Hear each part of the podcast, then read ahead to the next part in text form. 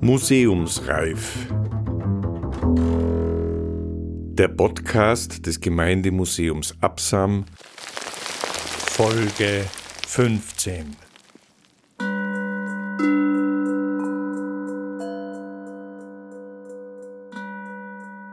Höhlen, Winter, Bären. Wissensproduktion im Halltal.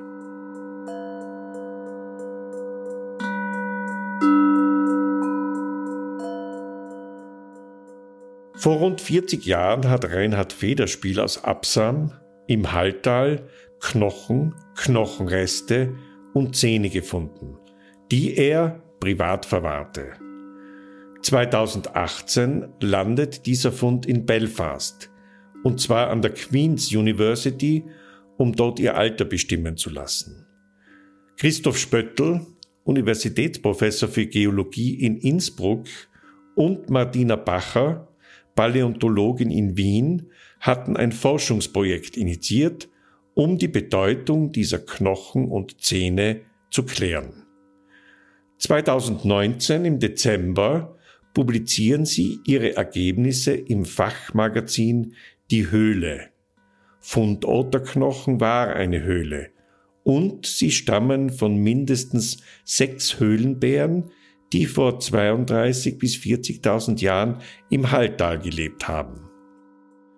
Zeitgenossen des Höhlenbären während der letzten Eiszeit im Alpenraum waren der Moschusochse, das Fellnashorn bzw. Wollnashorn, das Rentier, das Mammut, der Eisfuchs oder Polarfuchs und der Mensch. Martina Bacher, die wir am Handy in der Schweiz erreicht haben, sagt über den Höhlenbären Folgendes. Anhand der Knochen kann man sagen, dass dieses Tier auf jeden Fall im Schnitt größer war als ein Braunbär. Auf jeden Fall größer wie heutige Braunbären, die es bei uns gibt. Und wir können davon ausgehen, dass Höhlenbären in etwa die Größe von heutigen Kodiakbären hatten oder vielleicht auch ein wenig größer und ein wenig schwerer waren. Zum Gewicht gibt es auch unterschiedliche Berechnungen. Manche gehen davon aus, dass er bis zu einer Tonne gewogen hat. Wahrscheinlicher ist es, dass große Höhlenbären wohl zwischen 500 und 600 Kilogramm an Gewicht gehabt haben und das sicherlich auch im Laufe des Jahres sehr geschwankt hat, weil wir davon ausgehen, dass Höhlenbären im Winter in der Höhle überwintert haben und sich dann vorher ebenfalls sozusagen einen Winterspeck anfressen mussten. Mit Christoph Spöttl haben wir darüber gesprochen, was man heute über den Fundort weiß und wie man sich die Lebensumstände der Bären vor rund 40.000 Jahren im Halltal und Karwendel vorstellen muss. Reinhard Federspiel hat sich an seine Tour zum Fundort erinnert.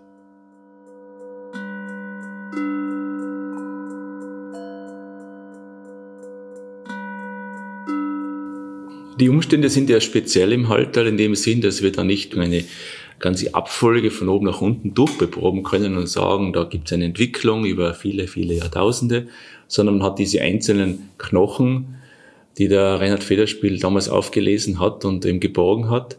Also wir müssen einfach vorsichtig sein, dass es sich um einzelne Funde handelt, die wahrscheinlich aus dem gleichen Zusammenhang stammen, aber es könnte auch sein, dass hier Sachen zusammengemischt worden sind, auch aufgrund der vielen Jahrtausende seither über das Land gezogen sind. Darf nicht vergessen, also eine ganze Eiszeit über das Erhalttal gezogen. Ist ja ein Wunder, dass das eigentlich noch erhalten geblieben ist. Und nach den bestehenden Datierungen muss man sagen, sie sind noch im Datierungsbereich. Eine Probe war etwas älter. Da müssen wir einfach vorsichtig sein und sagen, es könnte sein, dass es wirklich noch einen früheren Besuch des Bären damals gegeben hat.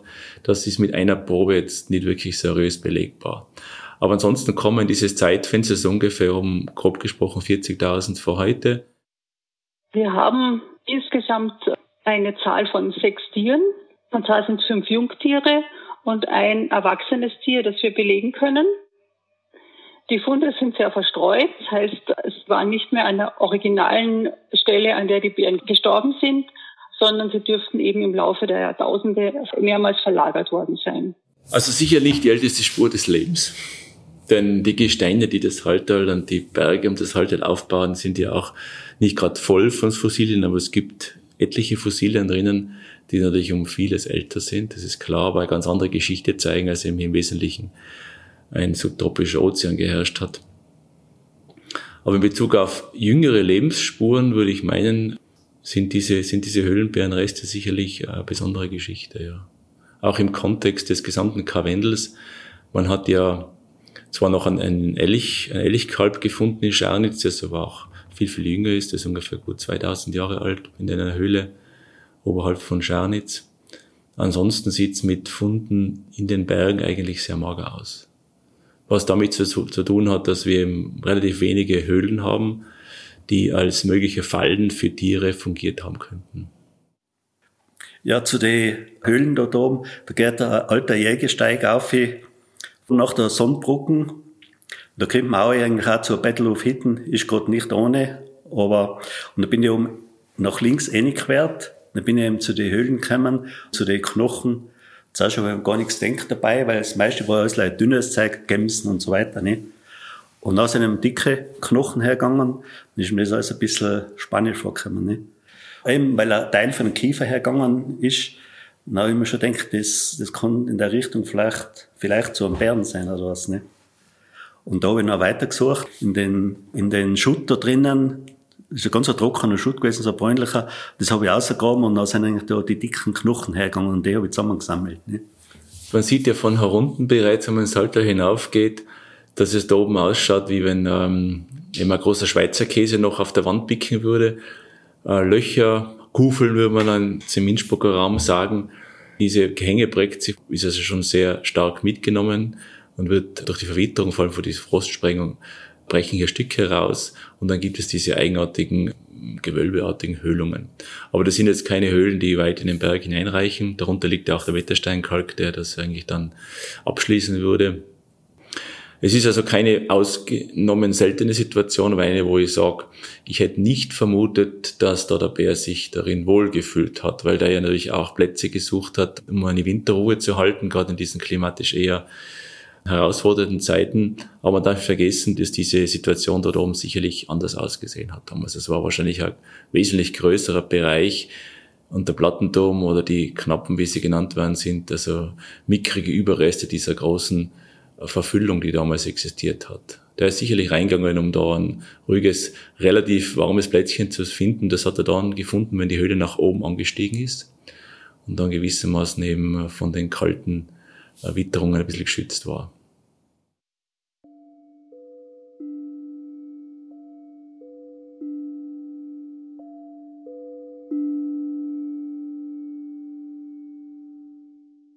Wir können davon ausgehen, dass zwischen 32 und 40.000 Jahren die Höhle zugänglich gewesen sein muss und auch die weitere Umgebung des Halters muss geeignet gewesen sein zum Überleben der Bären. Sie müssen eben eine Lebensgrundlage gefunden haben in diesem Bereich. Das heißt, man kann auch indirekt auf klimatische Verhältnisse schließen. Es gibt Daten außerhalb des Halltales, konkret im Raum Gnanwald, Baumkirchen, bis rauf nach Innsbruck, wo man weiß, dass zu dieser Zeit das Niveau des Inns wesentlich höher war als heute.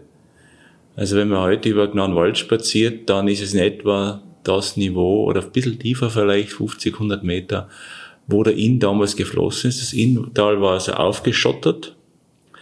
Und das Zweite ist, dass die Vegetation fundamental anders ausgesehen hat. Man muss davon ausgehen, dass die Waldgrenze also um viele hunderte Meter tiefer gelegen hat, dass nur zu ganz kurzen Zeiten im Inntal ganz unten der Wald noch äh, wirklich vorhanden war. Großes war eigentlich weg. Und dass eine Art, ja, Tundra existiert hat, also waldfreie Vegetation. Ein paar einzelne Bäume sind schon gestanden, wahrscheinlich Latschen auch unten im Inntal. Und im Wesentlichen sehr wechselhaftes Klima auch.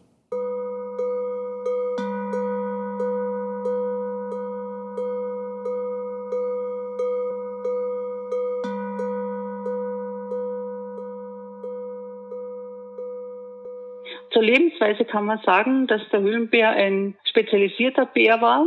Im Gegensatz zum Braunbären, der Allesfresser ist, äh, ist der Höhlenbär spezialisiert auf Pflanzennahrung. Das weiß man vor allem aus dem Gebiss. Er hat relativ breite Kauflächen, Alte Tiere zeigen euch deutliche Abnutzung der Zähne in typischer Form.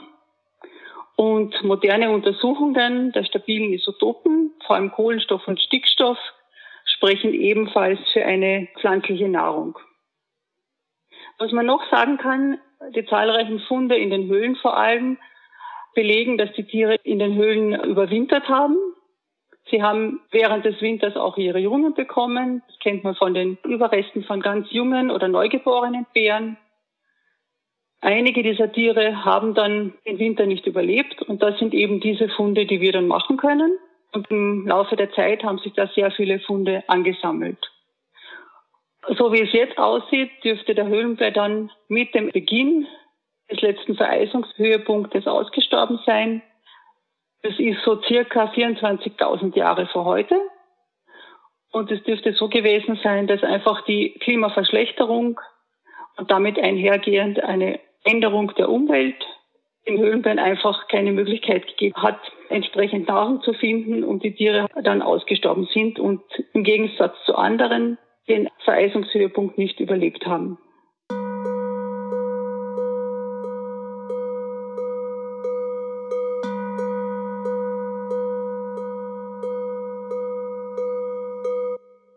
Die langläufige Meinung ist ja so, dass wenn man sich Eiszeit vorstellt, dass das eben ganze Bereiche von Eis bedeckt waren und zugedeckt waren. Wir wissen heute, dass das eben nicht so war, dass es durchaus wärmere und kühlere Phasen gab. Und für diesen Zeitraum zwischen 32 und 40.000 Jahren kann man dann eben auch mit Hilfe der Funde der Höhlenbären sagen, dass hier eben sicher kaum Vereisungsbedingungen geherrscht haben oder nur in weiter Ferne, dass der Bereich zugänglich war, dass auch entsprechende Vegetation geherrscht hat in der weiteren Umgebung, damit eben die Höhlenbärenpopulation dort überleben konnte. Was man nicht genau weiß, ist, wie groß die Wanderrouten dieser Bären waren. Wir können aber davon ausgehen, dass sie wahrscheinlich ähnlich wie heutige Braunbären auch sehr mobil waren und vor allem auch männliche Tiere weitergewandert sind. Wir haben in Österreich einen extrem guten, vor allem also in Zentralösterreich, einen sehr guten Kenntnisstand über den Bären, weil es viele Höhlen gibt, die er benutzt hat als äh, Winterquartier. Aber auch im Alpenvorland gibt es viele Funde und man weiß auch, dass der, der Mensch, der damals gelebt hat, also vor allem der, der Cro-Magnon-Mensch, aber auch vermutlich der Neandertaler, sich mit diesem Tier auseinandergesetzt hat oder setzen musste. Gibt es einige Belege dafür. Man hat ihn ja auch abgebildet in Höhlen in Frankreich. Wenn auch nicht sehr häufig, aber es gibt einige Höhlenbär-Abbildungen von Menschen selber. Aber natürlich nicht in Österreich, wo wir keine Höhlenmalereien diesbezüglich haben.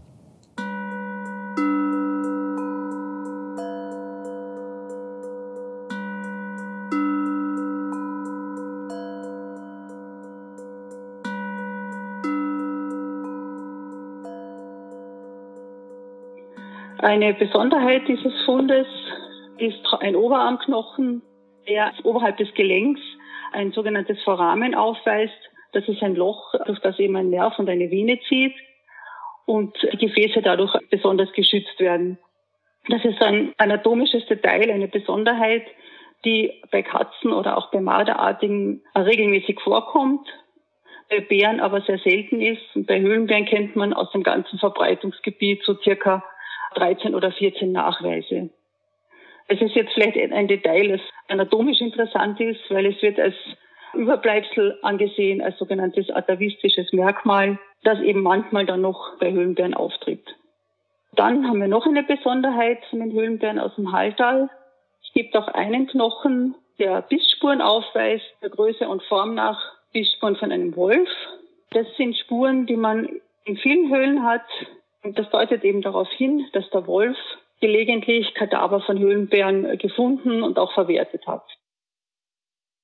Diese Stelle, dieses Gebiet auf den Platten hat ja verschiedene Namen. Also mir ist bekannt Plattentoh, mir ist bekannt versteinerte Knappen, verzauberte Knappen, gibt verschiedene Lokalbezeichnungen. Das ist geologisch recht interessant, weil auf den Kalkplatten, die jeder eigentlich sofort erkennt als solche, die aus dem Bettelwurf aufbauen, Speckkarspitz und so weiter, liegt so ein etwas heterogenes Material. Und das sind Überreste einer ehemaligen Talfüllung, die uns noch ein bisschen Kopfzerbrechen bereitet, weil sie eben gerade im Halter sehr häufig auftritt. Wir haben also im Bereich des Eimtales gibt's Schweizer Käse ähnliche Felsen. Und auch rauf zum Dörl gibt es solche Vorkommen und noch unter Lavaca und ein paar andere Stellen, die zeigen, dass da sehr viel Schuttmaterial in dem Tal gelegen hat. Lange, lange Zeit bevor dann der Bär oben war. Wann genau können wir bis zum heutigen Zeitpunkt nicht wirklich sagen, aber es dürfte wahrscheinlich einige hunderttausend Jahre zurückgehen. Und ein Teil davon ist eben noch in Form dieser eigenartigen Pyramiden und äh, löcherartigen Gesteine dort erhalten geblieben. Aber es ist eine Frage der Zeit, bis das alles mal runterfällt.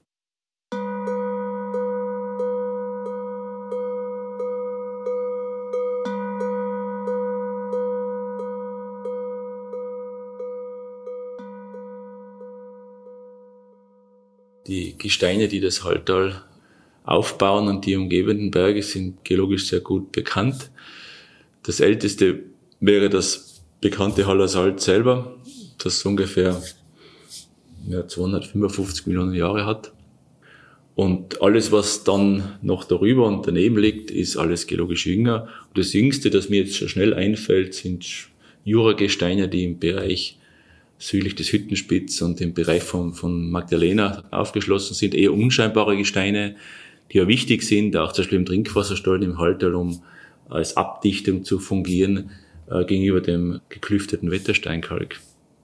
Und da reden wir also von einer Zeitspanne bis etwa auf 100, 150, 160 Millionen Jahre, 170 Millionen Jahre vor heute. Und dann haben wir eine große Lücke. Warum?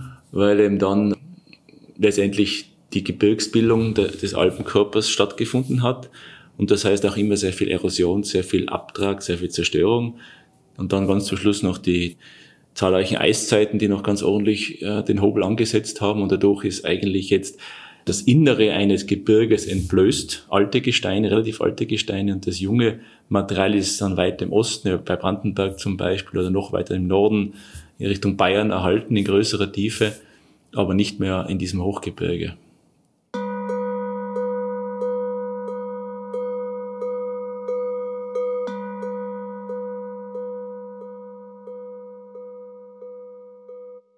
Der Fund aus dem Halltal ist ein relativ kleiner Fundkomplex, aber insofern interessant und wichtig, weil es der erste Nachweis von Höhlenbären im Karwendel ist. Die meisten Funde gibt es aus Höhlen nördlich von Graz oder auch im mittleren und östlichen Bereich der nördlichen Kalkalpen.